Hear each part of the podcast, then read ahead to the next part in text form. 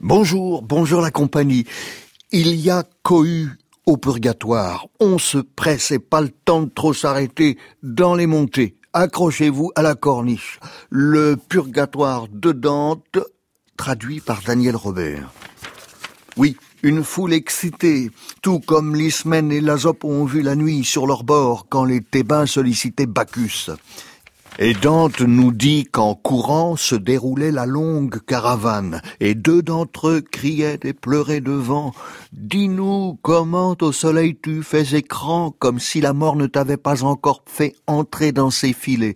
Dante est sur le point de se faire découvrir, mais là il voit une foule arriver, en sens inverse, là, je vois des deux côtés empressés toutes les ombres s'embrasser une à une, joie d'une brève fête sans s'arrêter.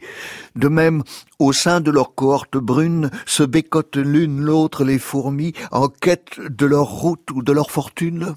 Eh, dans, quel péché se trouve-t-on là? Chacun fait surenchère de cris, les nouveaux venus, Sodome et Gomorre, ah, les autres, dans la vache entre Pasiphae pour que le taureau sa luxure honore. Et c'est un tollé, la luxure. Moi qui deux fois avais vu leur souhait, je commençais, ô vous, âme si sûre d'avoir quand il faudra l'état de paix, mon corps n'est pas soit trop vert, soit trop mûr resté là-bas, mais ici tel quel, avec son sang et avec ses jointures. Pour ne plus être aveugle, je monte au ciel, une dame est là-haut qui a permis que passe en votre monde mon corps mortel.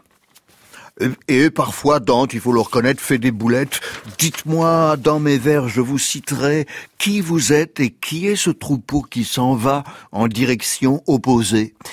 Le montagnard n'est pas autrement sot quand il contemple, troublé et muet, la ville où il entre tel un rusteau, que toutes ces ombres le paraissaient.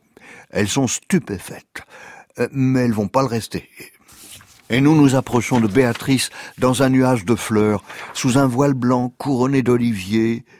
De tout mon sang, pas une goutte ne reste sans trembler, les traits de l'ancienne flamme je ressens. Mais, dit Dante, Virgile nous avait délaissés.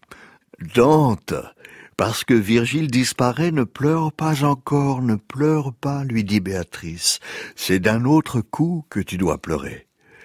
Tel un amiral arpentant pas à pas poupe et proue pour voir ses hommes affairés sur les vaisseaux, les pousser au combat, sur le côté gauche du char dressé à l'appel de mon nom, me retournant, ce que je note ici par nécessité, je vis la dame apparue auparavant sous la liesse des anges, voilée, me dévisager par-delà le courant.